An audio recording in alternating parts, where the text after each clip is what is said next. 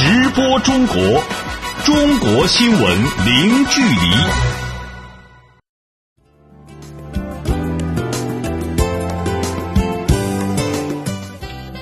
这里是直播中国节目，听众朋友你好，我是张俊。你好，我是小倩。来看今天节目的主要内容。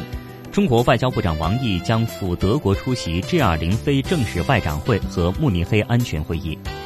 中国拟修订海上交通安全法，细化海洋权益维护制度。中国国家发展和改革委员会表示，今年中国经济保持稳中向好发展态势。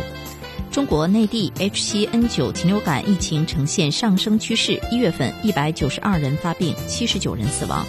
中国发布慢性病防治规划，力争二零二五年慢性病过早死亡率降低两成。好，欢迎各位持续收听。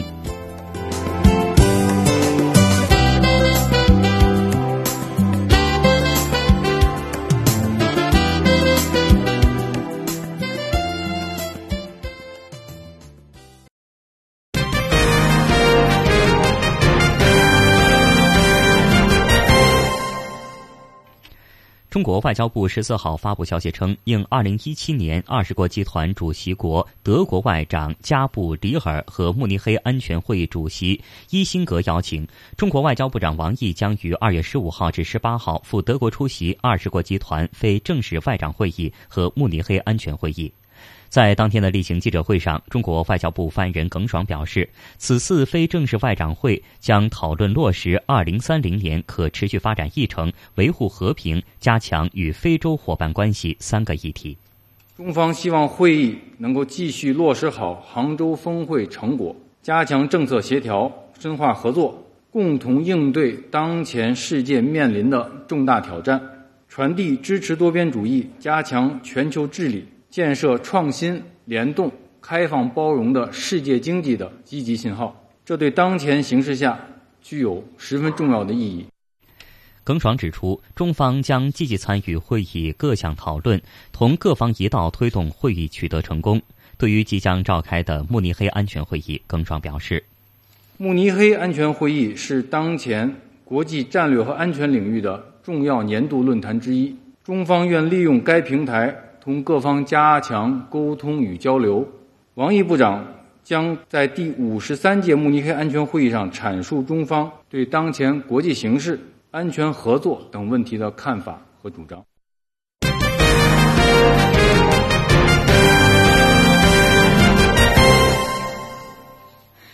继续来看，近日中国国务院法制办就《中华人民共和国海上交通安全法》修订草案征求意见稿公开征求意见。征求意见稿细化了海洋权益维护的相关制度，包括外国籍船舶进出领海管理、驱逐出境等方面的基本制度，同时完善了海上搜救和事故调查方面的具体制度，鼓励社会力量依法建立海上搜救队伍。详细情况来连线记者石冉。石岸你好，那么征求意见稿规定了外国籍船舶进出中国领海管理方面的一些基本制度，这方面的情况来给我们详细介绍一下。嗯，好的。征求意见稿根据《联合国海洋法公约》以及中国有关领海、毗连区、专属经济区、大陆架等国内立法，增加了外国籍船舶进出领海管理、无害通过、紧追权和驱逐出境等方面的基本制度。比如，外国籍潜水器通过中华人民共和国领海，应当在海面航行，悬挂船旗国国旗，并向海事管理机构报告；外国籍船舶进入中华人民共和国内水和港口，应当经海事管理机构批准。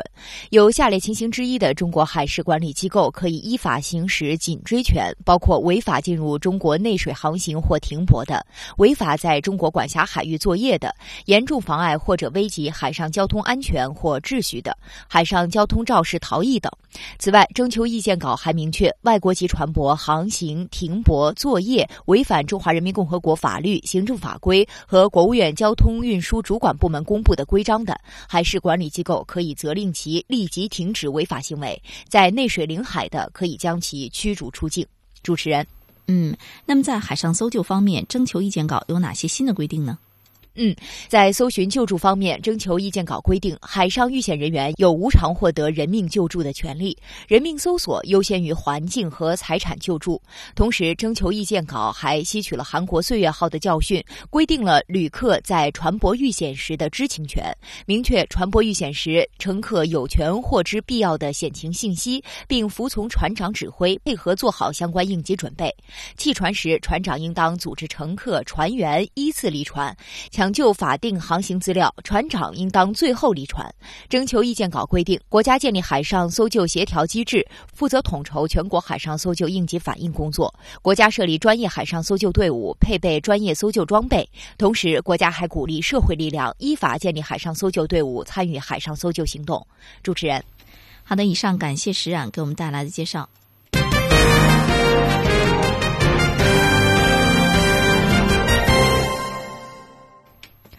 我们再来看，二月十四号，最高人民法院举行向执行难全面宣战主题公众开放式活动，活动地点选在中国经济最具活力、有着民营经济大省之称的浙江举行，而当地法院破解执行难的办法和经验也引起了广泛关注。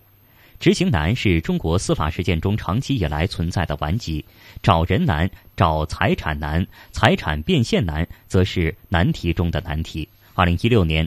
全国人大年度例会上，最高人民法院院长周强明确提出，用两到三年时间基本解决执行难问题。在过去的一年间，最高人民法院先后出台了网络司法拍卖、财产保全等近十个涉执法的司法解释和规范性文件，密集程度创历史新高。最高人民法院副院长景汉朝在十四号的活动中表示。大数据、云计算、人工智能等技术在执行领域被广泛应用，成为破解执行难的利器。据悉，中国各地法院的网络化查控系统已经与三千四百多家银行以及公安部、交通部、工商总局、人民银行等单位实现联网，可以查询到被执行人全国范围内的存款、车辆、证券、网络资金等十四类十六项信息。其实，截止到目前呢，全国法院利用网络查控系统共查询案件九百七十五万件，冻结七百五十二亿元，查询到车辆一千四百二十七万辆，证券一百三十三亿股，渔船和船舶十二点六万艘，互联网银行存款达到二点三七亿元。浙江是中国基本解决执行难题的首批省份之一，浙江杭州市的。江干区法院呢，执行三庭庭长汪俊华告诉记者说：“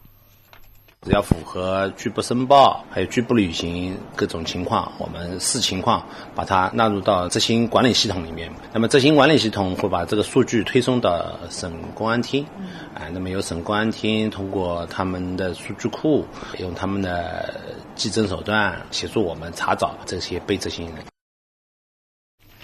那最高法院的副院长景汉朝说：“破解执行难的浙江思路呢，为全国法院提供了参考样板。浙江法院带了好头，为深化改革积累了丰富鲜活的实践经验。两项指标全国第一啊，两项指标全国第二，是吧？包括我们这个网上拍卖，这都是浙江创新的好经验，现在已经。”推广全国。为破解财产变现难题，浙江法院呢还在全国首创司法网拍。浙江省高院的院长陈国猛说：“我们浙江法院推出了借助淘宝网，法院自主实施的全公开、零佣金的网络司法拍卖机制。浙江省是第一个尝试并且推出这个司法网拍的法院，所以普及比较高。”全省网拍率达到了百分之九十九点九九，成交率达到了百分之九十三点二七，都是走在全国的前列。另据介绍说，中国在二零一三年建立失信被执行人名单制度以来，联合惩戒措施的震慑力，促使近百万的失信被执行人主动的履行了法律义务。好，我们接着再来看第五届香港特别行政区行政长官选举，十四号开始接受提名。根据香港基本法和有关法律规定，任何香港永久性居民中的中国公民，没有外国居留权，年满四十周岁，并在香港通常居住连续不少于二十年，均符合资格获得提名为候选人。有关情况，我们来听一下驻香港记者丁一鸣带来的报道。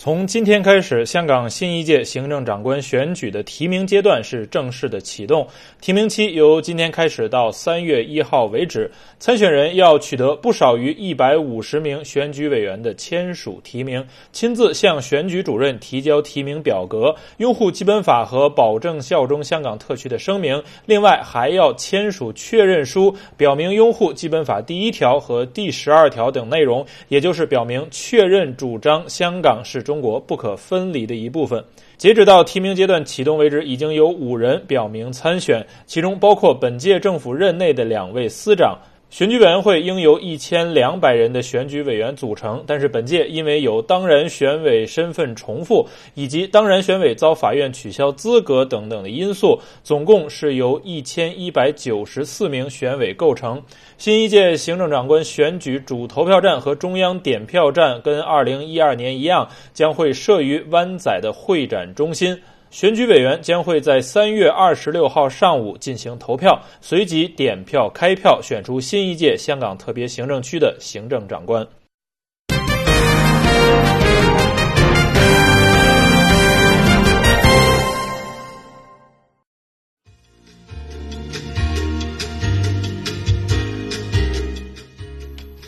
听众朋友，接下来我们将关注以下的财经资讯。中国国家发改委表示，今年中国经济保持稳中向好的发展态势。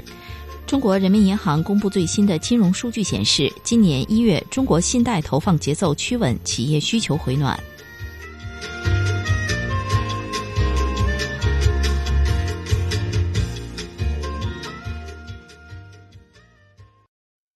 直播中国。中国新闻零距离。接下来，我们来关注一下中国最新的股市和汇市信息。首先是股市方面，二月十五号，上证指数收报了三千二百一十二点九九点，下跌四点九四点，跌幅百分之零点一五，成交金额两千五百八十亿元人民币。深成指收报一万零一百七十七点二五点，下跌八十七点六七点，跌幅百分之零点八五，成交金额两千六百一十八亿元人民币。香港恒生指数收报两万三千九百九十四点八七点，上涨二百九十一点八六点，涨幅百分之一点二三，成交金额一千一百一十亿元港元。台湾加权股指收报九千七百九十九点七六点，上涨八十点九八点，涨幅百分之零点八三，成交金额一千一百五十三点六零亿元新台币。再来看汇市方面，十五号，中国外汇交易中心公布的人民币对世界主要货币汇率中间价是：一美元对人民币六点八六三二元，一欧元对人民币七点二六一八元，一百日元对人民币六点零零二零元，一港元对人民币零点八八四五二元，一英镑对人民币八点五五六四元，一澳大利亚元对人民币五点二六二一元，一新西兰元对人民币四点九一八四元，一加拿大元对人民币五点二四。七亿元。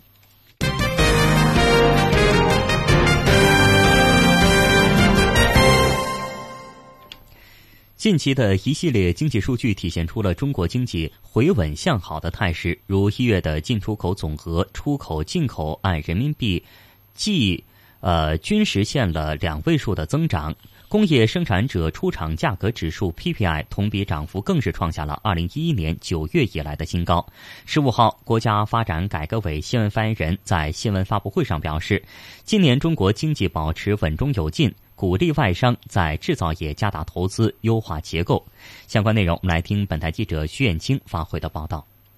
发改委新闻发言人赵晨新表示，今年以来，中国经济保持了稳中有进、稳中向好的发展态势，重点改革和重大政策效果不断显现。春节假日期间，煤炭、电力、汽油等生产供应总体平稳有序，居民生活和正常生产需求得到有效保障。以发电量为例，节日期间全国日均发电量增长了百分之十四点九三。赵晨新同时表示，一月发改委核准的固定资产投资超过一千五百亿元。今年一月。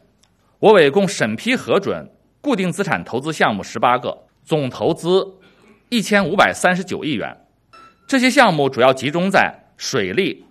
交通、能源等领域，其中农业水利项目总投资九百六十亿元，交通基础设施项目总投资二百四十一亿元，能源项目总投资一百九十七亿元。国际货币基金组织近期发布的报告显示，中国去年经济增长速度高于印度，成为主要经济体中的第一。有声音说，中国为了提高经济发展速度，牺牲了发展质量。对此，赵晨星回应说：“中国经济运行在合理区间的同时，发展质量和效益不断提高，经济结构不断优化。二零一六年，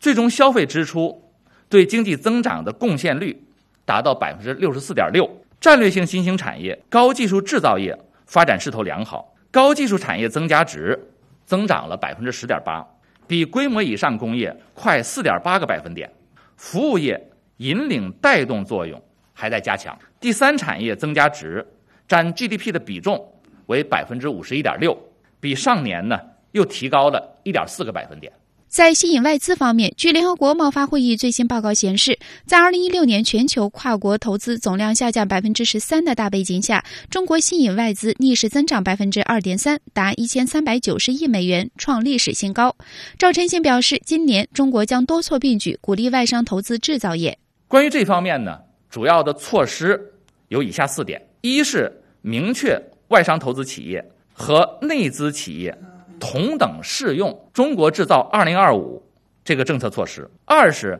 进一步放开制造业。三是地方政府招商引资优惠政策要重点支持制造业项目。四是对于鼓励类外商投资工业项目，优先供应土地，并继续实行土地价格优惠。记者徐艳青北京报道。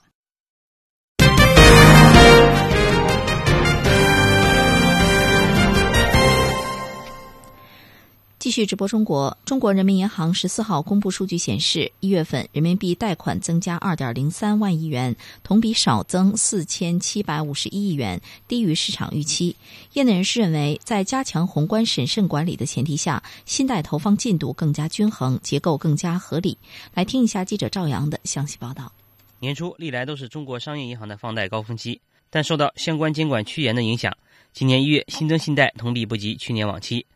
从贷款方面来看，住户部门贷款增加七千五百二十一亿元，非金融企业和机关团体贷款增加一点五六万亿元，非银行业金融机构贷款减少两千七百九十九亿元。在中国经济筑底企稳、实体经济需求回升等因素推动下，企业部门信贷需求旺盛，在新增贷款中占比提升到百分之七十六点八，较上月末提高了二十九点一六个百分点。交通银行首席经济学家连平表示。基础设施建设方面的信贷依然这个投入还是比较明显的。基础设施建设的推进拉动了制造业的发展。我们也关注到，去年四季度以来，工业和制造业的状况也在逐步的回暖过程当中。在备受关注的住房信贷方面，房地产调控效果开始显现，居民中长期贷款占比下降到百分之三十一，较上月末下降了九点五五个百分点。连平分析说。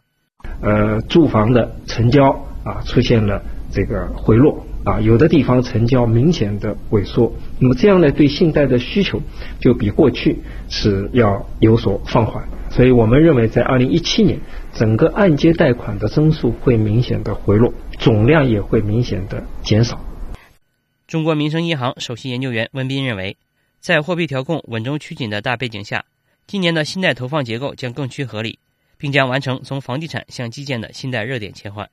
基础设施这个投资仍然是呃下一阶段的这个投资的热点。那么随着房地产调控呃这样一个压力到了以后，地产的投资的增速可能有所回落。那么像基础设施这个投资会进一步的这个可能会扩大。因此呢，在基础设施领域的投资也会呃这个信贷的投放也也会增加。另据中国央行透露，一月末中国广义货币余额一百五十七点五九万亿元。狭义货币余额四十七点二五万亿元，同比增速均低于去年同期。记者赵阳，北京报道。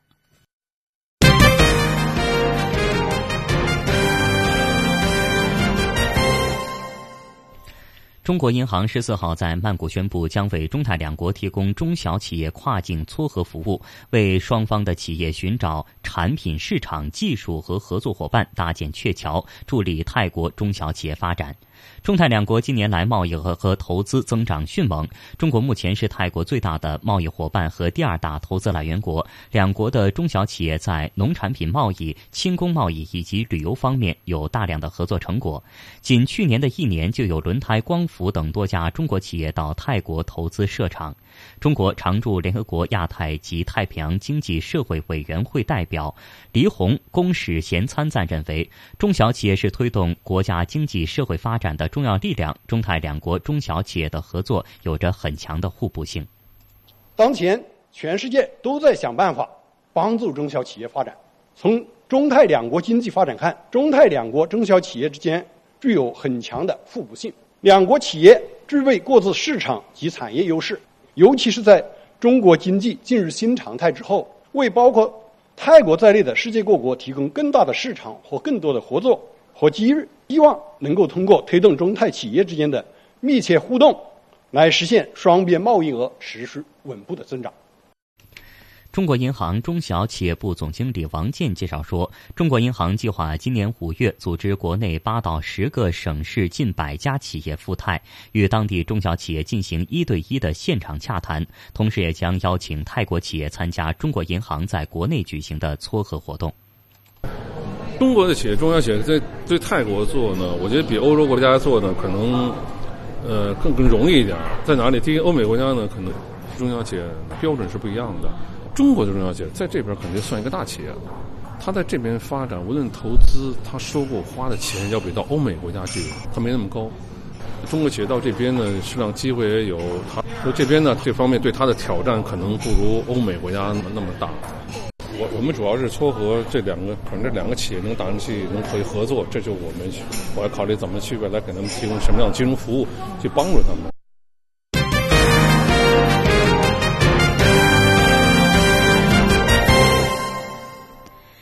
我们继续来看，教育部十四号召开新闻通气会，介绍教育部、人力资源社会保障部、工业和信息化部联合印发《制造业人才发展规划指南》，着力打造高素质专业技术人才队伍。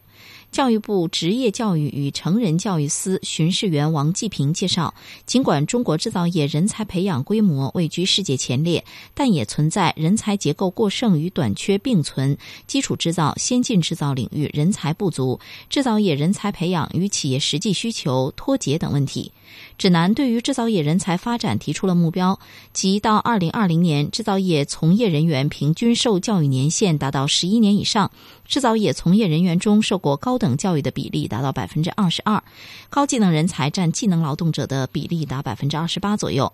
研发人员占从业人员比例达百分之六以上，人才的分布和层次结构更加优化。我们再来看，上海市商务委员会十四号宣布新规，鼓励跨国公司在上海设立地区总部。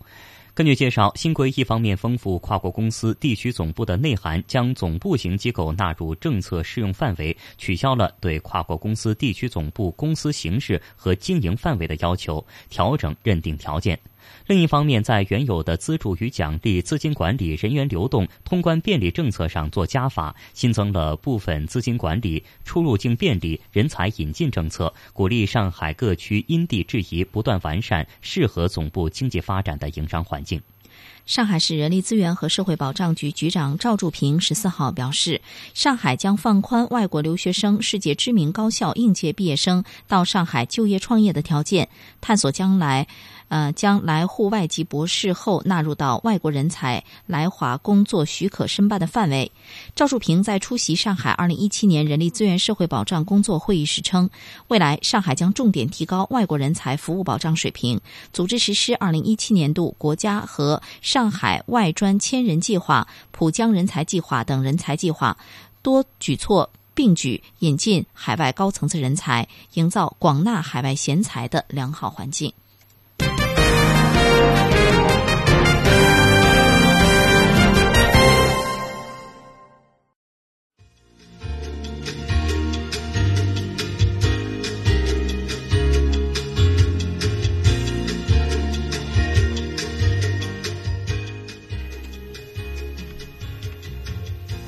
欢迎您持续关注直播中国节目。节目的下半段时间，我们将一起关注中国内地 H7N9 禽流感疫情呈现上升趋势。一月份，一百九十二人发病，七十九人死亡。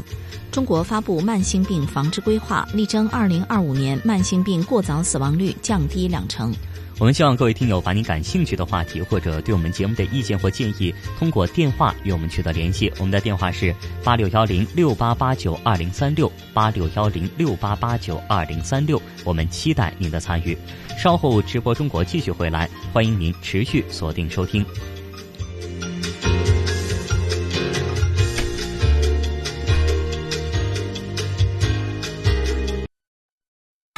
直播中国。中国新闻零距离，听众朋友，您现在正在收听到的是直播中国节目。节目的下半段时间，我们首先来关注今天的主要新闻。中国外交部十四号发布消息称，应二零一七年二十国集团主席国德国外长加布里尔和慕尼黑安全会议主席伊辛格邀请，中国外交部长王毅将于二月十五号至十八号赴德国出席二十国集团非正式外长会议和慕尼黑安全会议。近日，中国国务院法制办就《中华人民共和国海上交通安全法》修订草案征求意见稿公开征求意见。征求意见稿细化了海洋权益维护的相关制度，包括外国籍船舶进出领海管理、驱逐出境等方面的基本制度，同时完善了海上搜救和事故调查方面的具体制度，鼓励社会力量依法建立海上搜救队伍。中国国家发展和改革委员会十五号举行发布会，介绍近期宏观经济运行情况。今年一月的进出口总额、出口、进口按人民币计价都实现了两位数的增长。工业生产者出厂价格指数 PPI 同比涨幅更是创下了二零一一年九月以来的新高。相关负责人表示，近期公布的一系列经济数据体现出了中国经济回稳向好的态势。目前，中国 H7N9 禽流感疫情正呈现上升的趋势。中国国家卫生计生委十五号举行新闻发布会，介绍说，一月份全国人感染 H7N9 禽流感发病数为一百九十二例，死亡数为七十九人。与二零一六年十二月份数据相比，禽流感病例明显增加。中国的慢性病发病率正在呈现井喷态势，快速上上升。中国近日发布防治慢性病中长期规划，提出要降低疾病的负担，提高居民的健康期望寿命，力争二零二五年实现慢性病过早死亡率降低两成。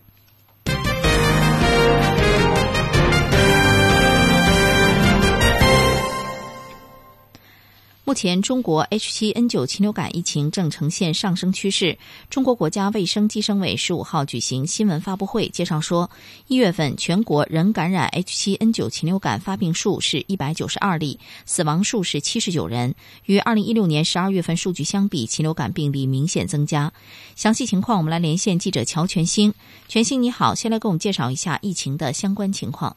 好的，主持人。那么，据统计，一月份全国人感染 H7N9 禽流感的发病数呢是一百九十二例，死亡人数呢是七十九人。那么，与二零一六年十二月份的数据相比呢，二零一七年一月的 H7N9 疫情呢是明显的上升。那么，上升的原原因呢，首先一个就是外环境病毒感染的水平比较高。疫情高发省份活禽市场的环境监测结果显示，十二月份以来。外环境标本 H7N9 病毒呢，阳性率明显的提高，不少地区是高于往年的同期水平。那么还有一个原因就是疫情增高，还可能与入冬以来这个气候条件相关。气候条件可能更有利于流感病毒 H7N9 病毒在禽及外环境中的活动增强，造成 H7N9 疫情出现早、分布广、病例多。那么第三个原因呢，就是与活禽消费增加及活禽市场管理落实情况有关。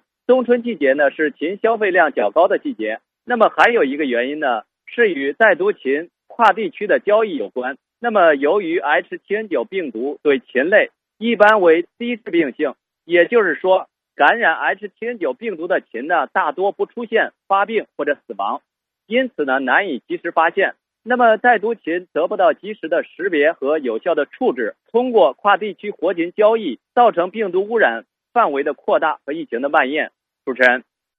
嗯，那么针对快速上升的疫情，目前有哪些应对和防护措施呢？好的，主持人。那么冬春季节呢，是人感染禽流感的高发季节。目前呢，H7N9 禽流感呢没有特效的治疗手段，因此预防措施非常重要。那么专家也建议公众在日常生活中应避免接触病死的禽类，同时呢，还应该购买有检疫证明的鲜活冻禽畜及其产品。那么生禽畜肉和鸡蛋呢，一定要煮熟煮透。此外呢，还应该注意饮食卫生，食品加工过程当中呢，要做到生熟分开。另外，专家还特别提醒这样几类人群一定要注意预防，呃，其中就包括年龄大的、年龄比较小的、呃，孕妇、肥胖人群以及有基础病的人群要特别重视。另外呢，专家提示啊，这个 H7N9 禽流感病例呢，在发病的早期一般会出现这个持续高热、呼吸比较急促，或者是有腹泻的症状。一旦出现这些症状呢，要及时就诊。主持人，嗯，好，感谢全新给我们带来的详细介绍。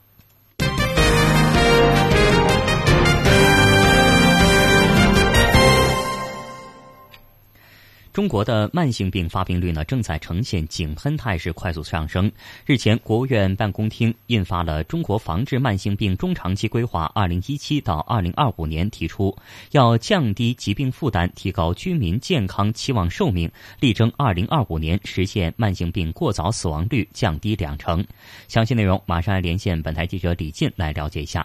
李静，你好。首先来给我们介绍一下，中国目前主要慢性病是指哪些呢？规划有没有提出防治的具体目标呢？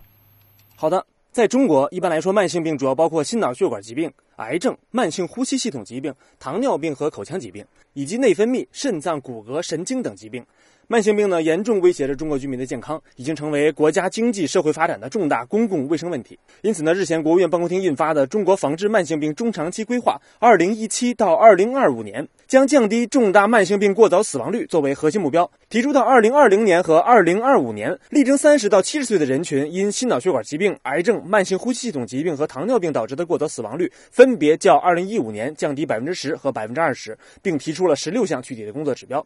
规划指出，要坚持正确的卫生和健康工作方针，以深化医药卫生体制改革为动力，以控制慢性病危险因素、建设健康支持性环境为重点，以健康促进和健康管理为手段，提升全民健康素质，降低高危人群发病风险，提高患者生存质量，同时减少可预防的慢性病发病、死亡和残疾，促进全生命周期健康。主持人。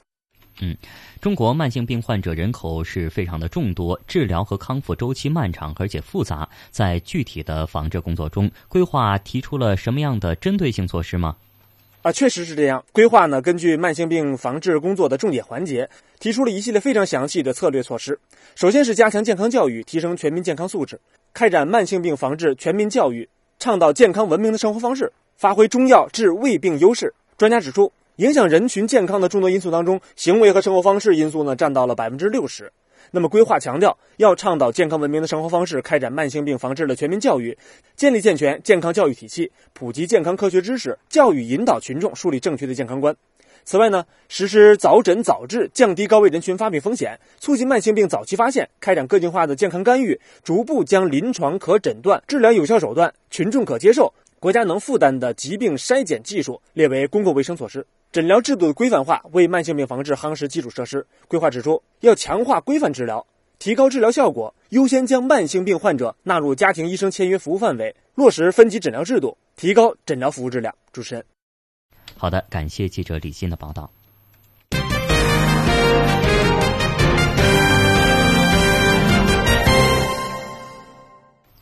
好，我们再来看。对，从十五号起，老式的国家第一阶段、国家第二阶段排放标准轻型汽油车在北京工作日内将被限制进入五环以内行驶。上述的国一、国二标准分别在一九九九年和二零零四年实施，已经不符合当今的环保需要。北京市环保局近日也透露，现行政策现行政策。实施之后，那预计北京轻型车的氮氧化物排放减少百分之十五。详细情况，我们来听一下记者魏雨辰带来报道。为了控制机动车排放、治理空气重污染，从本月十五号起，国一、国二轻型汽油车工作日禁止在北京五环路以内行驶。对违反规定进入限行区域道路行驶的，公安交通管理部门按照相关法律规定，给予罚款一百元，每四小时记罚一次。同时，为了鼓励车主更新淘汰高污染排放老旧车，北京市环保局总工于建华表示，今年六月底前淘汰，可比七月到十二月底淘汰多得政府补助两千元。那么市政府呢，也出台了相应的一些呃鼓励政策。那么从一六年十二月一号开始，一直到一七年年底，那么如果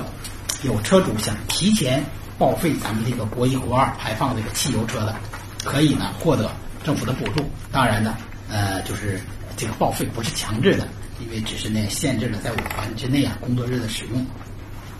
其中今年六月底前淘汰的，就是鼓励呢奖励啊相对多一些。呃，具体呢是这样，就是那个上半年六月底淘汰的，简单的说，你到十二月底淘汰的可以多两千块钱。目前，北京市机动车保有量已达五百七十万辆。目前，国一、国二车保有量占北京市轻型汽油车总量的不到百分之十，但其排放的氮氧化物占北京市轻型汽车排放的三成以上，挥发性有机物超过两成。实施上述限行政策后，这两项污染物预计将减少百分之十五和百分之十二左右。此外，自今年一月一号起，北京率先实施了第六阶段车用燃油标准。于建华说：“如果是车的油品要提升，不管是新车老车，就是它的污染物排放都会消减。所以从零四年开始，就本市啊，应该说领跑全国，率先制定了严于国家标准的地方的油品标准。那么零四年、零五年、零八年、一二年，北京率先在全国实施了第二、三、四、五阶段的地方油品标准。那么今年一月一号，北京市率先实施了六阶段的油品标准。应该说。”在油品方面，也是啊走的，在全国的前列。除限行外，北京市还从提高新车排放标准、鼓励使用新能源汽车等方面实施综合治理措施，防治大气污染。据了解，今年北京大气污染防治的工作目标是 PM 二点五全年平均指数下降到六十微克每立方米。记者魏雨晨北京报道。好，感谢记者魏雨辰的报道。我们再来看，记者从中国环保部获悉，从二月的十五号到三月十五号，中国环境保护部将会同有关省份赴京津冀及周边十八个城市开展二零一七年第一季度空气质量专项督查。这十八个城市是北京市、天津市、河北省石家庄、廊坊、保定、唐山、邯郸、邢台、沧州、衡水市，山西省太原、临汾市，山东省济南、德州市。河南省郑州、鹤壁、焦作、安阳市。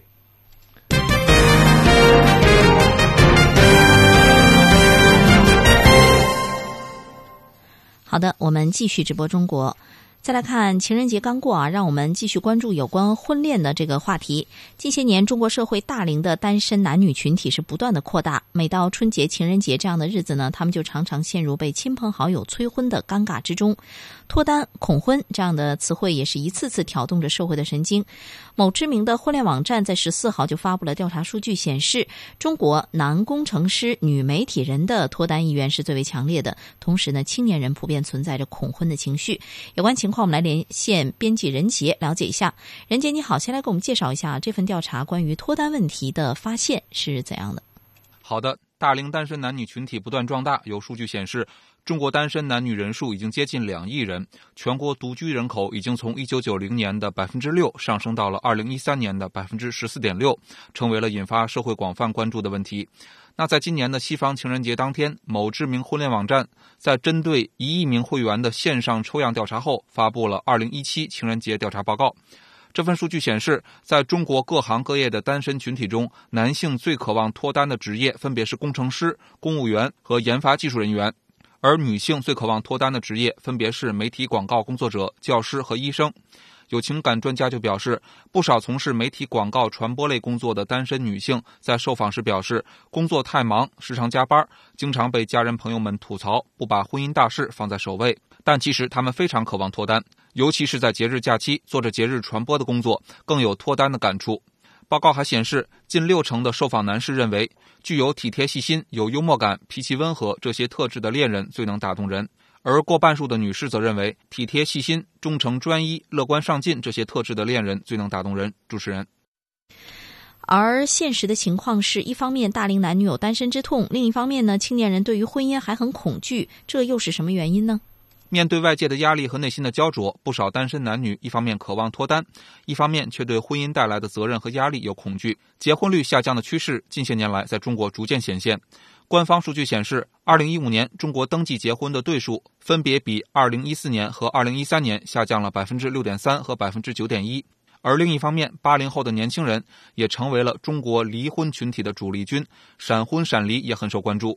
专家就表示，部分适龄的年轻人并非对婚恋生活不感兴趣，很多人也渴望成家立业，但是随着生活成本增大，有些担心家庭的经济负担。另外，现在的年轻人多为独生子女，其中一些人沟通协调能力和独立生活能力较差。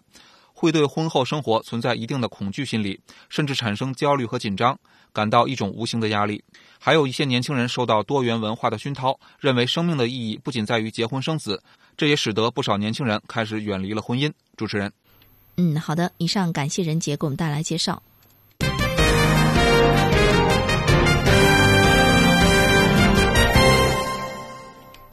二月十四号呢，香港 APM 商场发布了关于新时代恋爱观以及结婚消费的调查报告。此次调查搜集了三百零五份问卷，调查对象为十九岁至三十七岁的人士，其中女性占百分之五十五，男性占百分之四十五。调查发现呢，有超过百分之五十的男性受访者表示接受伴侣比自己年长三到五岁，并认为年长的女性更有包容心。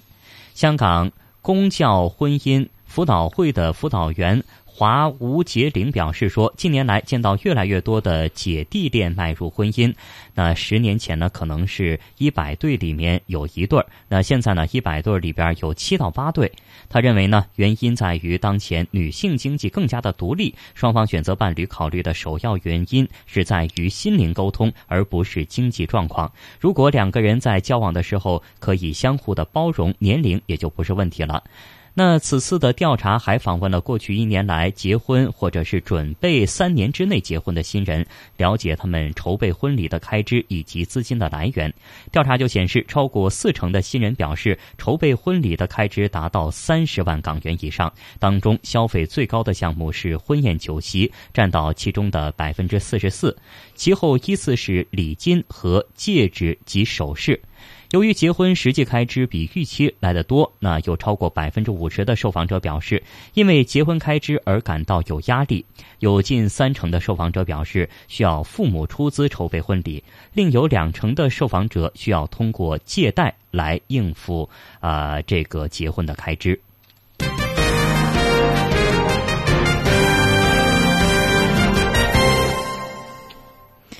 好的，我们接着再来关注每年的春节过后啊，都是一个小小的招聘旺季。十三号，招聘网站智联招聘发布调查报告显示，二零一七年春节假期之后的第一周，全国范围内求职市场平均二十四人竞争一个岗位。全国三十四个主要城市的平均招聘薪酬是税前七千七百五十四元。更多内容，我们来请编辑李爽介绍一下。李爽，你好，先来给我们介绍一下这份报告的主要内容，哪些城市竞争是最激烈的？呢？呢好的，智联招聘的这份调查是基于全国三十四个主要城市的在线招聘的监测数据做出的。调查报告显示，二零一七年二月三日至二月九日之间，全国人才供需竞争指数。也就是收到的简历投递量和发布的职位数量为二十三点九，这意味着在全国范围内平均二十四个人在竞争一个岗位。通过与二零一六年第一季度数据对比，可以发现春节假期后第一周的竞争指数略有下降。报告还显示，从不同城市的竞争指数来看，在智联招聘监测的全国三十四个主要城市中，二零一七年春节假期后的第一周求职期，北京的竞争指数依然稳居第一，为四十四点八。在一线城市当中，广州的竞争指数排名跌落前十。除此之外，成都、沈阳、深圳等城市的竞争指数也都名列前茅。主持人，嗯，那么具体来说，这些行业人才需求大，招聘薪酬又如何呢？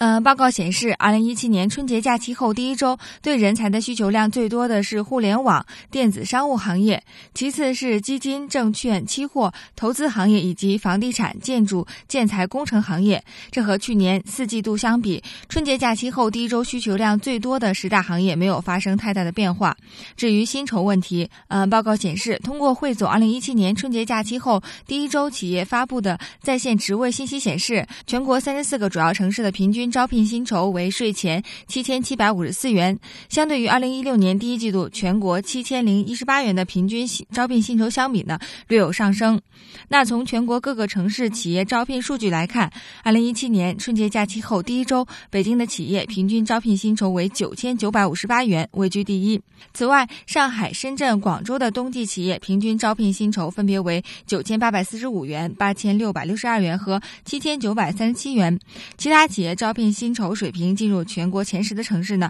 基本为长三角、珠三角城市群。主持人，好，以上感谢李爽给我们带来的详细介绍。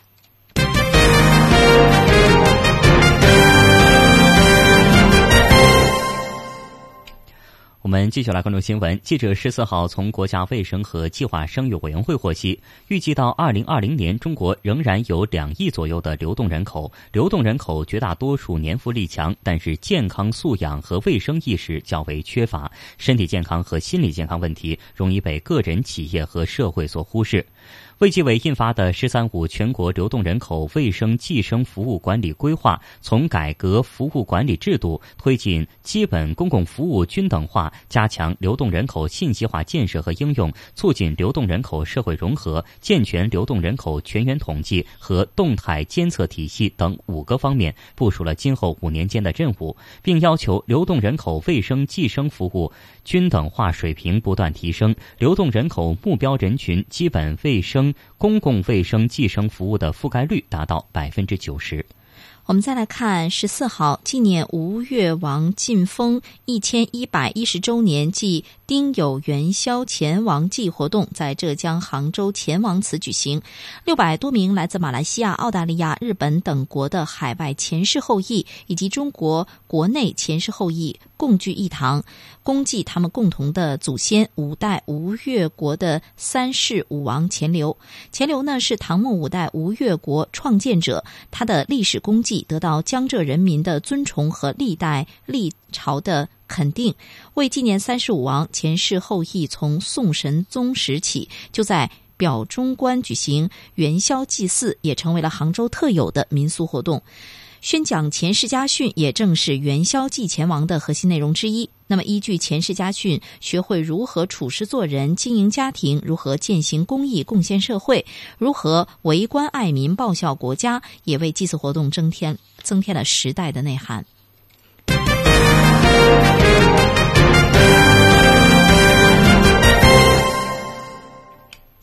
好，下面我们来看海外华人社区发生的新闻。根据美国《世界日报》报道，美国加州州长选举将是2018年加州政坛最重要的大事。目前，三位主要候选人——副州长纽森、前洛杉矶市长维拉莱沟沙和加州华裔财务长江俊辉——建成鼎足之势。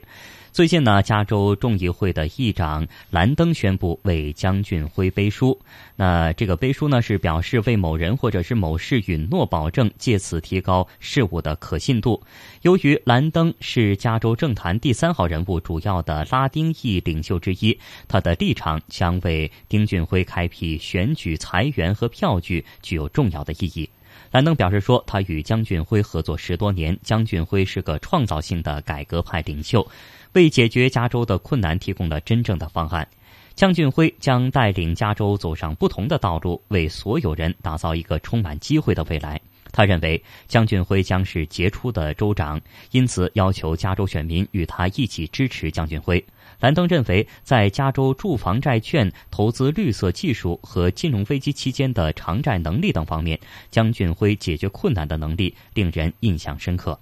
兰登指出，江俊辉来自努力打拼、取得成功的移民家庭。他的父亲当初移民美国时，身上只有一百美元。江俊辉知道生活在贫困中是什么样子，因此，当加州前州长施瓦辛格试图将二十万名加州政府雇员的薪水削减到最低工资时，江俊辉挺身而出，公开反对，成为了公务员的英雄。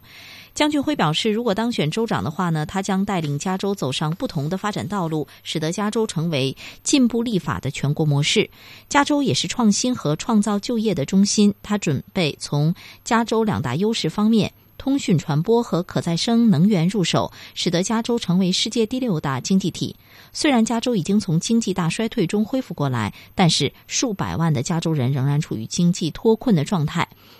兰登的表态受到了主流社会的重视。小商业行动委员会主席福斯指出，这项背书可以唤醒将俊辉圈外的捐赠者，使他的候选人资格成为可能。兰登的背书对于引导拉丁裔选民的投票倾向具有积极的作用。